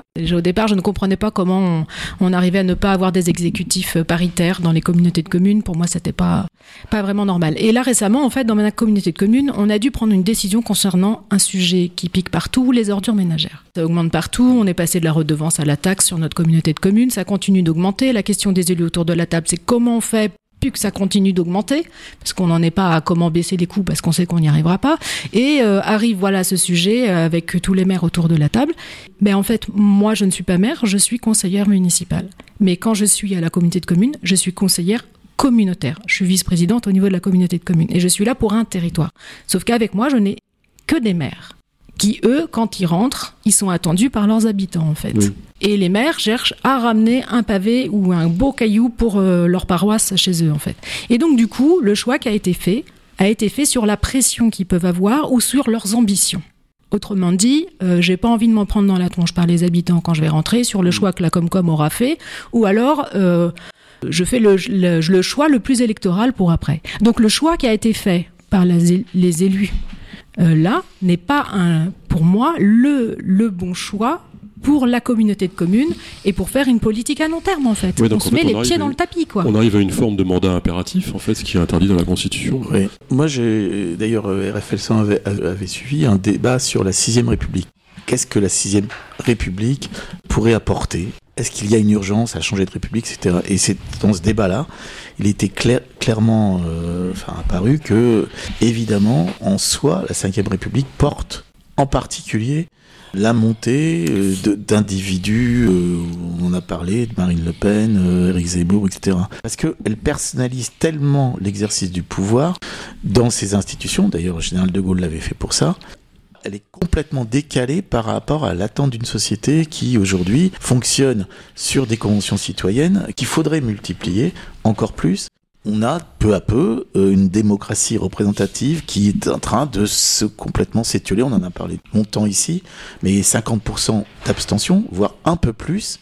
On prend vraiment des risques à continuer avec une cinquième république qui ne marche plus. Donc vraiment, Comment on peut basculer en fait? Moi, c'est la question que je me passe. Comment on peut basculer sans passer par une révolution qui fait mal et tout ça ah non, non, non, Est-ce que c'est possible en euh, fait? Oui, bien sûr, bien sûr. Comment on peut faire ça? Johan Gillet va, va, va Mais, euh, Mais, au téléphone- euh, à mon avis, on téléphone à Bernard assez- c'est Cazeneuve. simple. Non, non. C'est ça euh, le truc Non, il y a- Non. il y a, y a- euh, constitutionnellement euh, une, une façon de changer de constitution, justement, et c'est prévu, deux tiers d'assemblée entre le Sénat et l'Assemblée nationale. La voix du peuple, ça existe aussi. euh, on peut tout à fait faire euh, comme. Et- et D'ailleurs, euh, c'était euh, c'était inscrit dans certains programmes, une, espèce que, que ce qu'a fait pendant la Révolution française, mais euh, une convention, constituante. une constituante. Merci beaucoup parce que c'était un mot qui est voilà, c'est une constituante. Donc c'est possible. Il faut pas- faut ça vraiment, Mélenchon et possible. les Insoumis, hein, une constituante. hein. Et c'est- et c'est possible, et c'est possible, sauf que si c'était organisé par exemple par un mouvement comme celui que Bernard Cazeneuve, si ça figure dans son programme, par exemple, ça serait, enfin, il y aurait des avancées qui se feraient. Je crains Ouais. malheureusement qu'il n'aille pas jusque-là. Et il aura, il aura, il aura tort de ne pas aller jusque-là. Alors d'abord, Bernard Cazeneuve n'a pas de programme pour une raison très simple. C'est que Bernard Cazeneuve. Faut pas dire ça comme ça. Non, non, il a, il a pas de programme Si. pour, pour une raison Oui. très simple. C'est que il Il a simplement fait une chose. Il a lancé un manifeste qui rappelle les valeurs républicaines qui doivent être inhérentes à la c'est gauche. Il a demandé aux gens de signer ça pour vérifier si dans le pays il y avait encore suffisamment de personnes qui étaient raccord avec ça. Ça tombe bien. Il y en a plus de 9000 qui ont signé tout ça. Donc c'est pas rien. Sachant que dans ce, non, non, c'est pas rien. et Je vais te dire pourquoi. Parce qu'on peut le mesurer. Ce qui est génial avec l'échelon local, c'est qu'on voit à petite échelle ce qui peut se passer un peu partout ailleurs en France. C'est-à-dire des gens qui attendent avant de le faire pour voir comment ils vont être perçus par les copains qui sont du même parti, qui sont ailleurs. Donc les gens, ils font aussi leurs propres calculs. Ils disent qu'ils en ont marre des calculs, ils les font aussi, leurs calculs. Réfléchir à comment est-ce qu'on va être exposé ou pas exposé. Donc, on disait tout à l'heure, Bernard Cazeneuve est-il l'homme de la situation? Moi, je dirais pas ça. Je dirais que Bernard Cazeneuve est l'un de nos concitoyens qui a une utilisation précise d'un vocabulaire républicain qui permet à la société de ne pas se tendre. C'est déjà énorme. Ça, c'est de la rhétorique. Non, non, non, non, non. C'est ouais, joli. hein, Écoutez-le, moi je l'ai filmé en même le- 2015. Je savais pas quoi penser spécialement de Bernard Cazeneuve. Je l'ai filmé en 2015, au moment où les attentats ont éclaté. Et ben j'étais ravi d'avoir ce ministre de l'Intérieur là, à ce moment-là. Bernard Cazeneuve, on parle avec lui à peu près toutes les semaines puisqu'on organise tout ça. Je peux vous dire que à chaque fois, il nous rappelle les choses. Il nous dit Je ne fais pas, moi, d'obsession de quoi que ce soit. Nous verrons ce qui ressortira de tout ça. Ce que je veux, c'est qu'il y ait un mouvement qui, qui et on se posera la question de qui est le mieux placé, pourquoi midi, c'est pas le sujet. Vérifions que nos valeurs soient communes. Vérifions qu'elle veuille encore dire quelque chose ou voir si tout ça est mort. C'est ça qu'il veut faire. Et ce qu'il veut, c'est que la convention soit une espèce de grande vérification. Vérification de savoir si on a véritablement changé de société ou s'il y a quand même des acquis dont on se dit que finalement tout n'est pas acheté, et qu'il y a une vieille maison, mais une vieille maison qui ne vieillit pas forcément mal, parce que tout le monde ne vieillit pas mal, il y a des gens qui vieillissent bien. Merci. Et il me semble qu'en plus d'Alain Dayan, la République ne vieillit pas toujours mal non, plus. et les institutions républicaines, évidemment, ce qu'il ne faudrait pas, ce serait être enfermé dans une idéologie où on dise c'est la cinquième ou c'est rien il y a des choses qui fonctionnent bien en 5 République. Avant de passer en 6 République, il y a peut-être des habitudes qu'il faut qu'on prenne effectivement, voir si elles sont possibles. On peut parler des référendums, on peut parler de tout ça, à condition évidemment. Des budgets participatifs. Par euh, exemple, des choses comme ça. Une simplification quand même. Une simplification si on peut. Sans changer de Absolument. Et en même temps, on en rêve tous et c'est jamais facile, vous le savez. C'est un petit peu comme en justice. On aimerait que les textes soient simples et à chaque fois il y a un cas nouveau qui fait jurisprudence, ça rajoute, ça rajoute. Il faut bien les traiter ces cas exceptionnels. Vous ne faites pas une convention, vous faites des fondations. Et ça rassure. Alors, euh, on, parlait de vieillir tout à l'heure et le fait de porter une chemise à fleurs est la preuve que nous ne vieillissons pas c'est sûr. Mais Sophie Oconi, euh, euh, à votre tour d'adhérer euh, à ça, vous avez l'air entièrement d'accord? Non, non, mais moi je suis toujours d'accord. Mais, ah bah. mais j'adore. Mais en même temps, c'est Olivier qui dit le débat est parti de Marine Le Pen à finalement comment on va constituer le mouvement bah de, de, Bernard. Il est là C'est intéressant en même temps. Oui, mais c'est étonnant. Mais en même temps, je pense qu'aussi c'est une des solutions pour lutter contre le Rassemblement national. D'avoir ah bah oui. effectivement un point d'équilibre. Bah oui, et puis élargir le, nombre de personnes mm. aussi qui iront voter avec une offre politique qui augmente. Alors Sophie, Sophie Oconi est d'accord, mais je vous rappelle que j'ai une histoire familiale avec une partie de ma famille, celle de mon papa qui est à gauche, voire très à gauche, et puis la famille de maman qui est à droite et pour certains une droite catholique. J'ai fait un grand écart toute ma vie. Je vous raconte pas les repas du dimanche midi. Une vraie centriste. Et peu courageusement, j'ai choisi le milieu. Je me suis fâchée ni avec l'un ni avec l'autre. J'ai quand même reçu une culture euh, de gauche à travers mon papa et sa famille. Et donc voilà, moi je considère qu'aujourd'hui, la seule façon Réduire l'impact RN sur l'opinion publique, c'est de reconstituer des partis républicains. Mais c'est ça. Et donc, je suis satisfaite de voir que c'est lancé aujourd'hui. Et même si ça n'est pas tout à fait satisfaisant, notamment pour Sophie et les jeunes qu'elle représente, je pense que c'est une façon de lancer la chose. Et moi, ce que j'appelle de mes voeux, c'est que des jeunes, non pas au sens état civil, mais des jeunes en politique, c'est-à-dire des hommes et des femmes qu'on n'a pas vus, qui sont nouveaux hmm. en politique, qui apportent un souffle neuf, parce que les Français ont aussi envie de ça, de nouveauté. D'ailleurs, euh, si le parti de M. Macron aujourd'hui s'appelle Renaissance, c'est parce que en sémantique, en réto... voilà, on a besoin de retrouver de ça la. Ça veut dire qu'on est mort, à mon avis. Ça veut dire qu'il a brûlé la maison lui-même. il faudrait des nouveaux tout propres. Sans casserole. Euh, pardon. Ouais, puis qui apporte un souffle euh, neuf. Sophie, la stagiaire, les jeunes, ils en ont pas marre d'être pris que pour des jeunes euh, c'est vrai que c'est pas c'est pas grave, mais c'est vrai qu'en fait c'est il y a une connotation un peu péjorative à chaque fois qu'on utilise le mot jeune.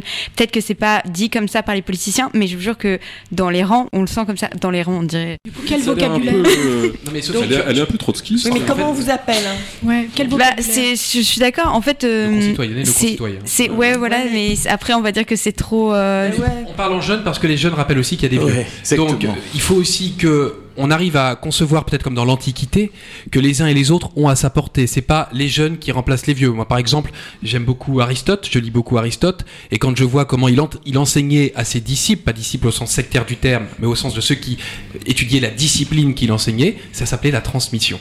Et on n'essayait pas de les chasser, les anciens. Ce que je veux dire, c'est que je cherche plutôt moi à faire le lien parce que la République une ouais, c'est vrai que quand on parle des jeunes, on, n'en parle que en tant que jeunes, alors qu'ils sont aussi, je sais pas, consommateurs, ils sont aussi. Euh, mais quand on va pas, pas euh, spécifier, intéressés par ils la vont nous dire qu'on parle pas d'eux non plus, donc il faut qu'on trouve une solution. Mais moi j'aurais une question, Sophie, à te poser. En fait, j'ai une fille qui doit avoir euh, ton âge, je pense, et qui me dit, mais maman, tu verrais ce que j'entends sur les terrasses des cafés? Les jeunes, ils vont tous voter Zemmour. Ah, je me suis dit, oh, elle exagère, elle a dû aller dans un coin un peu fâcheux. Après, aussi, elle a ton âge, j'ai eu, j'ai eu deux stagiaires euh, ces derniers temps qui avaient à peu près le même âge. Je leur ai posé la question et ils avaient l'air, ils me disaient, bah nous on pense pas ça, mais effectivement, on a beaucoup de potes qui ne se cachent pas de porter des propos euh, complètement fâcheux. Ah mais sur ce point-là, euh, ça, ça change pas les dans que ce soit enfin chez les étudiants, chez les jeunes en fait, on retrouvera de tous les bords politiques, on retrouvera autant des personnes qui vont voter Zemmour que des gens qui vont voter Jean-Luc Mélenchon. La grande majorité, ceux qui sont moi ceux que je vois en manifestation, vont plus voter en fait par opposition. C'est-à-dire que là par exemple Macron avec sa réforme des retraites, il s'est mis la plupart des jeunes à dos. Que C'est lui- quand même merveilleux, non? Ah oui, après il refait pas d'autres mandats, mais si par exemple, euh, imaginons, il est à son premier mandat, avec la réforme des retraites, les jeunes n'auraient pas voté pour lui au deuxième tour et ils auraient pu voter pour Marine Le Pen. Et là, c'est un problème. Là, il y a un J'ai coupé tout le monde. Ouais, il y, a- y y un grand silence que j'ai- j'essaie moi-même de, de- de voir à quel moment je, je- je mets le curseur jeune, pas jeune, etc. Je crois que tout le monde Euh, essaie de se rappeler l'époque On, où j'avais j'étais en 20 train- ans. on, était, tu- euh, ce- ce- pardon, moi je termine juste là-dessus. Ce jeudi là, en, en- euh, j'étais jury d'un concours d'éloquence de jeunes, comme on dit donc, qui eux sont mineurs, donc on peut dire jeunes effectivement, pas encore leur droit euh, de vote, etc. Et qui sont en seconde au lycée Choiseul, qui ont fait des plaidoyers sur des causes, euh, sur les, des choses qui les ont choqués internationalement. Voilà, ils ont parlé de l'excision, ils ont parlé de Poutine, ils ont parlé de tout ça. J'ai été mais bousculé. J'ai redemandé à euh, l'organisatrice de ce concours. Dit, ils sont en quoi? En seconde? J'ai pris une claque alors que moi-même je pensais qu'il y avait une dépolitisation des esprits. Je constate chaque jour qu'il y a une non maîtrise quand même de la grammaire, de la syntaxe dans l'enseignement supérieur où j'enseigne. Ça pour le coup c'est une vraie cata. Et en fait là j'ai pris une Même claque. chez les profs. hein. Oui, ou chez les profs, peu importe. Mais j'ai pris une claque. Et donc je me dis, quel âge je donne à ces gens-là Et comment est-ce qu'on raisonne? En fait, on a l'âge de ses idées, on a l'âge de sa maturité, on a l'âge du vécu que l'on a. C'est pour ça que, oui, il faut de la jeunesse, c'est-à-dire qu'il faut pas, il faut se poser des questions. En tout cas, si on ne voit que des personnes du même âge, c'est ça la question surtout. Mais sinon, faut pas, je pense, Non, séparer tout euh, ça. Non, mais je pense qu'on segmente la société. Trop. en- Mm. bien trop, mais on, finalement, ça aussi, euh, ça reflète quelque chose. Ça reflète le fait que cette société, elle a été euh, marketée. En fait, c'est des trucs de marketing. Exactement.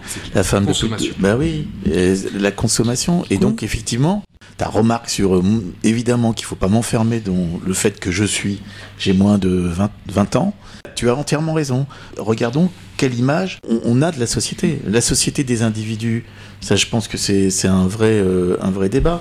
La société marketée, la société qu'on Ouais. fait en segments. Qu'est-ce que qu'on ça veut dire, ça, la société marketée? Ça veut dire qu'on fait des segments de consommateurs. Même idées C'est-à-dire qu'on fait des segments. Et, et on, f- et, et il a- il a entièrement raison. Les analystes politiques, maintenant, ils prennent, et d'ailleurs, il y, a des- il y a des reportages et des analyses là-dessus, en particulier euh, sur la victoire euh, du Brexit. euh, tu disais, avec Facebook, avec les réseaux sociaux, euh, en regardant qui n'allait pas voter, quels étaient les éléments qui les feraient bouger pour aller voter. Donc on, on a segmenté totalement On utilise Euh, des les- outils marketing comme dans la com et dans la Exactement, pub. ça veut Oui, dire oui. ça. Donc une société marketée. Mais je- ça, c'est un petit toi, symptôme, c'est pas anecdotique quand même, non? Ah bah moi je pense pas. Mais peut-être que Moi, ça pallie pas. au Obama- manque d'éducation, et- d'aller et- euh, aux et- urnes et tout ça, oui, et de prendre l'antidote une plutôt, décision. Et l'antidote de ça, c'est l'idéologie, c'est la politique au sens euh, noble du terme, c'est les valeurs. C'est ça l'antidote qui réunit, euh, etc. Et qui Alors- sort, qui sort de ça. Et donc cette remarque sur, euh, faut, arrêter de me ranger dans, je ne suis pas une jeune, case. elle était très juste. Tout à fait. Alors, euh, il nous reste quelques minutes pour suivre la piste qu'a lancée Peggy Plou tout à l'heure, qui consiste à dire euh, ce que vous ressentez actuellement sur la politique plus locale. C'était un thème qu'on avait prévu. Euh, Il y a donc des sujets qui se posent actuellement sur l'aéroport, puisque Oui. la concession, euh, on peut dire renégocier, c'est ça? En fait, euh, la- Alain qu'il connaît bien le sujet. bah, oui, oui, je connais bien. J'ai présidé euh, l'aéroport 15 ans, je crois. Et la DSP. Est-ce que c'est vraiment légitime Alain Dayan pour savoir si l'aéroport est pertinent ou pas, finalement? Parce Alors, que vous êtes si un peu jugé si- parti. Si on commence, non, mais je, là, je, je- tu m'as posé une question technique, je réponds techniquement, c'est-à-dire qu'effectivement Oui. la DSP arrive à, à terme, la délégation de service public, et cette délégation de service public doit être réécrite avec un cahier des charges. Le- juste ça, Mhm. c'est que si on considère qu'un aéroport est une entreprise comme une autre, on a tout faux parce que c'est une infrastructure et que on dit si on dit euh, euh, ça sera jamais rentable, ça est jamais rentable. Un aéroport c'est comme une gare, c'est comme euh, c'est pas rentable. C'est euh, il y a une rentabilité immatérielle, il y a euh, des services, il y a ce que ça amène. C'est une infrastructure. Voilà. Est-ce qu'une piscine, Transport. est-ce qu'une piscine est rentable? Oui, C'est un Non. service pour la sécurité. Elle coûte très cher. oui, mais l'aéroport, par exemple, n'apporte pas de tourisme en Touraine. C'est pas vrai. Moi, je, je C'est pense ce que dit la Cour des comptes. hein. Euh, non, mais alors non, alors Moi, j'ai répondu. Alors, je, ce, ce ra- ce rapport de la Cour des comptes. Pardon, en, en gros, en deux mots, dans ce que j'ai compris, et Oui. vous me direz si j'ai tort ou raison là-dessus, mais c'est qu'il y a en effet beaucoup de Tourangeaux qui partent à l'étranger et qui reviennent à Tours, et que la plupart des gens qui viennent de l'étranger visiter la Touraine et qui passent par ce vecteur de l'aéroport, par l'avion, seraient venus euh, à pied, à cheval, en voiture. C'est-à-dire qu'au départ, c'était 70% d'entrants, 30% de, de, de sortants, et Oui. euh, effectivement, les chiffres sont, sont mais sont pas, c'est pas une majorité de gens qui sortent. Après, euh, encore une fois, évidemment, c'est un sujet. La Chambre régionale des comptes a eu euh, un regard partial, partiel. Pour ma part, extrêmement étonnant, parce que euh, il y a eu deux versions de ce rapport, parce que moi j'étais concerné, parce que c'était pas tout à fait euh, un moment où j'étais président, parce qu'ils ont audité de 2010, euh, j'ai dû être pré- 2014, j'ai dû être président trois mois, donc j'ai eu droit au premier rapport, au deuxième rapport. Le premier rapport était complètement fou, c'est-à-dire qu'il disait des choses de la DSP qui n'existaient pas, qui n'étaient pas écrites dedans, qui n'étaient même pas écrites dedans. J'ai fait une réponse un peu argumentée, euh, hein, et on a eu un deuxième rapport qui lui n'avait rien à voir avec le premier d'ailleurs, étonnamment. Aucun rapport. Oui, mais qui avait pas de lien, tu veux, te donner les deux. Sauf que le truc, c'était de faire un coup médiatique, ce qui a été fait, puisqu'il y a eu. Et je suis désolé de le dire ici, mais j'ai quand même plus que l'impression que c'était téléguidé et que ce, ce- ce rapport avait juste un objet décrédibiliser la plateforme aéroportuaire de Tours. Moi, j'ai eu par contre le CESR. Je vous conseille ça, donc le Conseil Alors, économique, que social. Voilà. Le Conseil économique, social, régional, qui a fait un excellent et qui a, qui a souvent euh, des euh, comment dire des analyses et des dossiers euh, très argumentés. C'est D'ailleurs, pour ça qu'on n'a pas besoin de convention citoyenne, parce que Les pas, toujours Non, parce sur que- tous les sujets, je veux dire. Le Césaire est effectivement un certain nombre de réflexions sur euh, Vendredi, vendredi dernier, j'étais avec eux et justement, C'est on, parlait des conventions citoyennes et on considérait, et le Césaire et le président du Césaire disait aussi lui-même que c'était un, un prolongement de. oui, mais pas du sur toutes les thématiques. Pas sur toutes les thématiques. Bon, mais pour revenir à l'aéroport, le Césaire a dit que l'aéroport était totalement pertinent, qu'il avait un potentiel de plus de 300 000 passagers et que euh, l'avion, ce qui est quand même une analyse de plus en plus partagée par plein de gens, sera dans les 15 ans qui viennent un des modes de transport les moins polluants. Puisqu'il sera mais, mais, taxé. mais, mais en- moi j'aime pas les totems. Dans, quand on lutte contre le réchauffement Mm. climatique, on peut pas prendre l'avion comme seul responsable. C'est 4%. Euh, vous savez, c'est 4% mondialement de- de- des gaz à effet de serre. Euh, L'ordinateur, c'est 8% aujourd'hui. Euh, enfin, tout- toute l'infrastructure autour de- de- d'Internet et autres. Moi, je pense que c'était quand même important de mettre le doigt sur l'avion parce qu'il y a quand même. Peggy euh, Plou, est-ce que vous allez vendre votre jet privé? Ouais. Non, non, il y a quand même des vols en fait euh, qui Qui sont inutiles, rien. ça, c'est autre chose. Oui, voilà. Ouais. Bah, c'est autre chose. Je suis Non, désolée. mais Et c'est je crois qu'il y a une à votre histoire de avis, Peggy, taxe à qui votre n'est avis, pas. Peggy, que sérieusement, est-ce qu'il faut garder cet aéroport ou pas, à votre avis? Bon, il y a un silence euh, Ouais, euh, Ah, moi, je pense qu'il faut le garder. qu'on va interpréter. Moi, je pense qu'il faut le garder. Je pense qu'il faut euh, effectivement euh, regarder ce que sera euh, le transport aérien. Et, et- et- et je- je- j'en parle matin, midi et soir dans le cadre de mes nouvelles fonctions. Il faut Euh, qu'on oui, regarde ce que, ce que sera le transport aérien dans les années à venir. On peut pas, euh, nous, la Touraine, être euh, celle qui n'a pas, euh, qui va, qui n'a qu'un tra- qu'une ligne de tramway, celle qui n'a pas de périphérique, celle qui n'aura plus d'aéroport. Bref, on peut pas être, on peut pas être euh, euh, ce département-là et cette métropole-là. Donc il est un moment où il faut regarder les choses avec objectivité, efficacité. Et donc regardons ce que sera le transport aérien demain avec des avions avec des nouvelles technologies et qui seront euh, bas carbone. Et puis, regardons comment on peut le développer de façon efficace et efficiente. Moi, je pense que, par exemple, alors c'est un élément de détail, mais euh, il faut qu'on aille dans ce sens-là.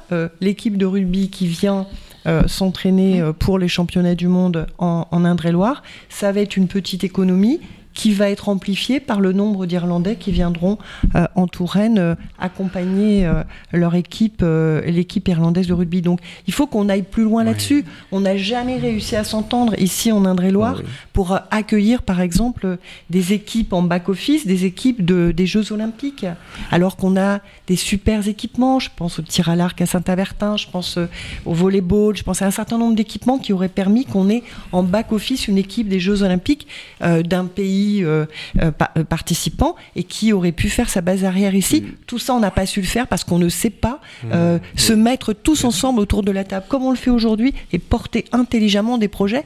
Et moi, je pense que dans ce cadre, pour terminer et conclure sur l'aéroport, je pense que cet aéroport, il a une raison d'être, surtout si on regarde et si on anticipe sur les prochaines années. En plus, je, je- je rappelle quand même que l'aéroport de Tours, il est positionné pas n'importe où. C'est-à-dire qu'il est à deux heures. Non, mais si tu m'as lancé là-dessus, c'est deux heures Fallait de, pas. de- de Nantes deux heures de Bordeaux, deux heures de Paris. Puis Donc, ça désengorge. euh, Il y avait, il y avait des schémas d'ATAR, d'aménagement du Bien territoire, qui disaient, ça parce que- désengorge Orly, qui Roissy. disait que cet aéroport avait une réelle utilité. Donc moi, moi, je pense que vraiment, on fait beaucoup de politique aérie sur ce sujet-là. Que l'aéroport de Tours, il- il c'est la porte d'entrée passager de la région centre au niveau euh, touristique. Que contrairement à nous, à Châteauroux, il y a beaucoup moins de polémiques et il continue à se développer. Sauf qu'à Châteauroux, c'est pas du tout embranché nulle part. Alors au niveau bilan carbone, quand les gens euh, arriveront à Châteauroux touristiquement, je peux vous Il assurer n'y a pas de TGV, il n'y a pas de. ça, va, ça va pas être facile. Alors que ici, on a un outil, on n'est pas capable de pousser tous dans le même sens de façon raisonnable, parce qu'on a fait des études d'impact carbone. Économiquement, c'est 3 millions d'euros. Euh, Le train en région centre, c'est 175 millions, voire un peu plus. Donc, il faut garder le Mais ça pourcentage. transporte combien de gens et pourquoi faire Regarde. Enfin, Je veux dire, c'est Alors, juste ça Tu as raison, en- tu Alors, as raison, mais sauf que le- le- les chiffres, ils ont quand même une, une vraie La signification. quatrième conférence d'Alain Dayan était Non, un mais petit c'est peu plus technique. Pourquoi tu, pourquoi, évidemment. Très, très, pourquoi tu euh, très rapidement, j'ai compris qu'on arrivait à la fin de, de no- de notre Oui. histoire. Très rapidement, je ne sais pas s'il faut garder ou pas garder. Je ne prétends pas être un expert là-dessus. La seule chose que je dis, j'ai plutôt la culture moi de euh, l'investissement plutôt que de la dépense. Et donc quand on a quelque chose on essaie de voir comment on l'optimise. Oui il va y avoir des transitions il va y avoir des révolutions techniques technologiques. Donc quand on a une structure pareille on la casse pas comme ça. Tout ne commence pas avec soi tout le temps. Attention, quand des choses ont été construites, on regarde d'abord comment on peut les optimiser avant de les détruire. La Donc tu veux, destruction. tu veux le maintien quand même. Donc je veux le maintien pour l'instant, sachant que évidemment il faut se poser la question de ce que c'est que l'impact carbone des avions en général, mais enfin il n'est pas prévu qu'on annule, défasse tous les aéroports de France pour l'instant, et surtout quand on a la prétention de faire une métropole, une métropole qui compte, je me souviens quand même juste d'Emmanuel Denis qui pendant la campagne disait il faut que notre ville elle compte parmi les grandes, hein, qu'elle joue dans la cour des grands, c'est pas en enlevant une façon de venir là qu'on va jouer dans la cour des grands. Donc il y a des arbitrages à faire. Emmanuel Denis il Faut- avait un accord politique sur l'aéroport. Moi, je vous le dis. hein, Mais parce je le que sais, J'ai participé quand même aux discussions. Il y en a Donc, pas sur, le tramway aussi non? Non, il a- justement, il avait deux accords Pareil, politiques. les Euh, études, exactement. Il a, eu- il a eu Mm. deux accords politiques. Donc Emmanuel Denis, si euh, il euh, décide, et ils ont tout fait pour ça, je vois bien, pour euh, de, de- de fermer cet aéroport, il ira contre l'accord politique qui le liait à ses partenaires. Donc moi déjà, je, je dis ça. Après, bon, il fera ce qu'il voudra. Et en plus, effectivement. Est-ce qu'on va, alors on ne devient plus de Châteauroux là, euh, on, va, on, va, on va encore descendre de division puisqu'on n'aura pas de deuxième ligne de tramway. On a, je suis désolé, mais aucun investissement qui se fait et en plus on va casser l'aéroport. Euh, oui. Le sujet de la métropole, enfin Le sujet de la métropole, Bah oui. Trois élections en trois ans, putain, bah d'accord, pardon, c'est très vulgaire. Je m'excuse, mais alors moi, là où je, ça m'atterre, c'est de me dire que même pas l'humain, à ce moment-là, se pose la question d'un exécutif paritaire. Ça, c'est pas possible. Il y a autant de femmes que d'hommes autour de ce conseil, euh, cette table, dans ce conseil métropolitain. Et sur 30, l'exécutif, ils sont 30 Oh non, 80. Non, non, les, le, Non, tu- Ah, le les bureau vice-présidents, ouais. Je Je- pense qu'ils ouais, sont une 30 trentaine. et je Mm. crois qu'il y a euh, au total Oui, tu- 6 femmes, donc T'as, euh, Quatre en t'as combien de vice-présidente vice-présidentes T'as 20, t'as 18 je crois qu'il y en a beaucoup. euh, En tout cas, il faut se poser la question de savoir pourquoi 20 effectivement il y a aussi peu de femmes. Parce que c'est les maires. La parité peut être artificielle, toujours. Hein, pas il obligé de un homme, faut une Là, femme. là, c'est les maires. Ce qui compte, c'est la compétence. Mais pourquoi est-ce que si peu de femmes ont eu la possibilité de ça Effectivement, il faut se poser la question d'un réseau, d'un système qui empêche ça. Tu as raison. Et puis il y a eu tellement d'autres problèmes à la métropole. Non, on va mais pas le parler de pro- problèmes de le racisme, problème, ça- etc. pour élargir le débat, c'est la représentativité. Va. Attention, Mhm. c'est dingue ce qui s'est passé. C'est quand même complètement incroyable. On a du mal à crédibiliser les représentants, et c'est ça qui prouve euh, la démocratie représentative. Elle en souffre terriblement. Trois élections, trois exécutifs, président du CODEV, j'ai eu trois vice-présidents. Et, Et de la on violence avance, politique. On avance et on avance et on avance. On continue à travailler. Les citoyens, ils ont produit déjà cinq rapports.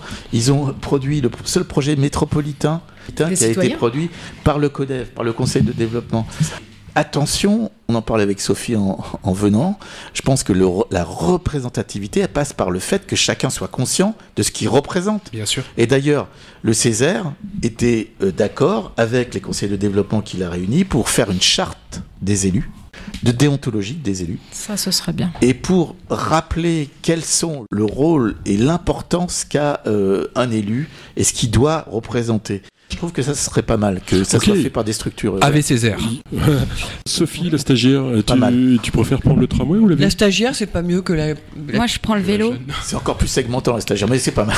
Moi, je prends le vélo. Je prends le vélo. C'est bien le vélo. J'ai des mollets en bl- blindé, mais Ouais, je prends le vélo. Pour aller à Marrakech en vélo, ça va être difficile. Bah, je vais pas à Marrakech. Et j'ai pas l'argent pour aller à Marrakech. Moi, je paye mes Bah, études. la- Ok, euh, est-ce qu'il y avait d'autres questions que vous auriez souhaité aborder Non, oui, non, j'actais euh, juste parce que ça m'avait surpris. euh, Je, je me suis permis de le partager avec toi, Thierry. J'ai vu que, effectivement, l'adjoint à, la mairie de Tours, Bertrand Renault, qui avait été reçu ici, je crois, vous aviez fait un portrait de, de- de Bertrand Ils Renault. reçoivent tout le monde. hein. Bertrand Renault a annoncé qu'ils allaient faire une liste autonome pour les prochaines municipales parce que la responsable de Europe Écologie Les Verts a dit qu'ils formaient leur propre liste pour les européennes. Ça a l'air de s'engueuler un petit peu. Écoutez, Oh. non, euh, rassemblons-nous tous, venez ça à la convention. Ça s'engueule à gauche, c'est quand même euh, curieux cette affaire. Euh, Sophie Oconi, merci. On se retrouve une prochaine fois avec. Mais si vous euh, m'invitez, je serai là. Espérons-le, Olivier Le Breton. Est-ce qu'il nous a manqué, Olivier Ah Bien oui, moi, il m'a nous a- manqué. bien Moi, sûr, il m'a pas manqué. j'ai pu parler beaucoup plus. Oui, je suis d'accord pour le temps de parole. Entièrement d'accord. Donc, Olivier, euh, vous nous avez manqué. Peggy Plou, merci. Merci Thierry. Une gilet, une annonce, euh, non, tout va bien Non, non, tout va Euh, bien. Pour euh, cette première, ils sont sympas, vos petits camarades? Ouais, ils sont très sympas et euh, vous- merci pour l'accueil. Et puis c'est Combien, riche. combien et- Combien d'adhérents? Ah, euh, je parlais de ces camarades autour Ouais, de cette table-là, de RFL 101. Euh, pour ce qui est de, de- de la convention, c'est autre chose. Convention, il y a beaucoup de ça a de bien- camarades. ça a l'air de bien marcher cette affaire, non? D'après ce que j'ai vu. euh, Mais oui, ça a un marche bien. euh, Ça marche Et- bien Bon. tout simplement parce qu'il n'y a pas de prétentions excessives et exagérées. Et il y a beaucoup Et de qu'il y a un tolérance. vide à combler qui est une et qu'il y a, évidence. et qu'il y a beaucoup de tolérance, donc les gens respirent. Les gens a se sont même rendus compte qu'ils pouvaient dire une bêtise et qu'ils n'étaient pas cloués au pilori, même quand ils disaient une bêtise. Ça s'appelle la République. Ça, c'est Bon. le début, ça. Le- Alain Dayan, merci. Oui, bah merci à, à vous. et Une, puis, une euh, prochaine date pour vos conférences sur. Bienvenue à, à Johan. Et puis, bon, une petite citation pour terminer. Ah, oui. Tout- C'est le meilleur. Tout long chemin euh, commence par un premier pas. C'est bien, ça à propos très fort. Bravo Alain Dayan. Merci en tout cas de cette euh, participation. Merci à Sophie qui n'est pas Ouais. que jeune, qui n'est pas que stagiaire. qui est- Et très belle rencontre et C'est une animatrice. C'est une jeune stagiaire. Qui est Sophie. C'est une animatrice, mais c'est elle qui s'est présentée comme stagiaire. Sophie, c'est la euh, sagesse en plus. Elle nous challenge bien, Sophie. Hein. Elle nous Mais- met face à des responsabilités qu'il va falloir qu'on assume. On, on va vous laisser de toute façon. D'ailleurs, je propose d'ailleurs, qu'on commence par lui laisser le mot de la fin. Ah oui. Le mot de la fin, moi, je l'ai grâce à la maïotique que m'ont enseigné toutes les personnes ici à cette table euh, qui m'ont fait euh, accoucher la connaissance euh, qui va me servir plus tard dans mes études. Aristote, Socrate. euh, Waouh. Bravo. applaudissements, applaudissements généraux. Donc merci Sophie, merci Abdel euh, d'avoir orchestré euh, le débat d'RFL 101. L'autre débat, la semaine prochaine, ce sera un parcours. Et puis on se retrouve euh, eh ben, l'année prochaine, en septembre déjà, pour un, Ah oui. pour un autre débat. Merci Thierry. Au revoir. Au revoir. Au revoir. Au revoir.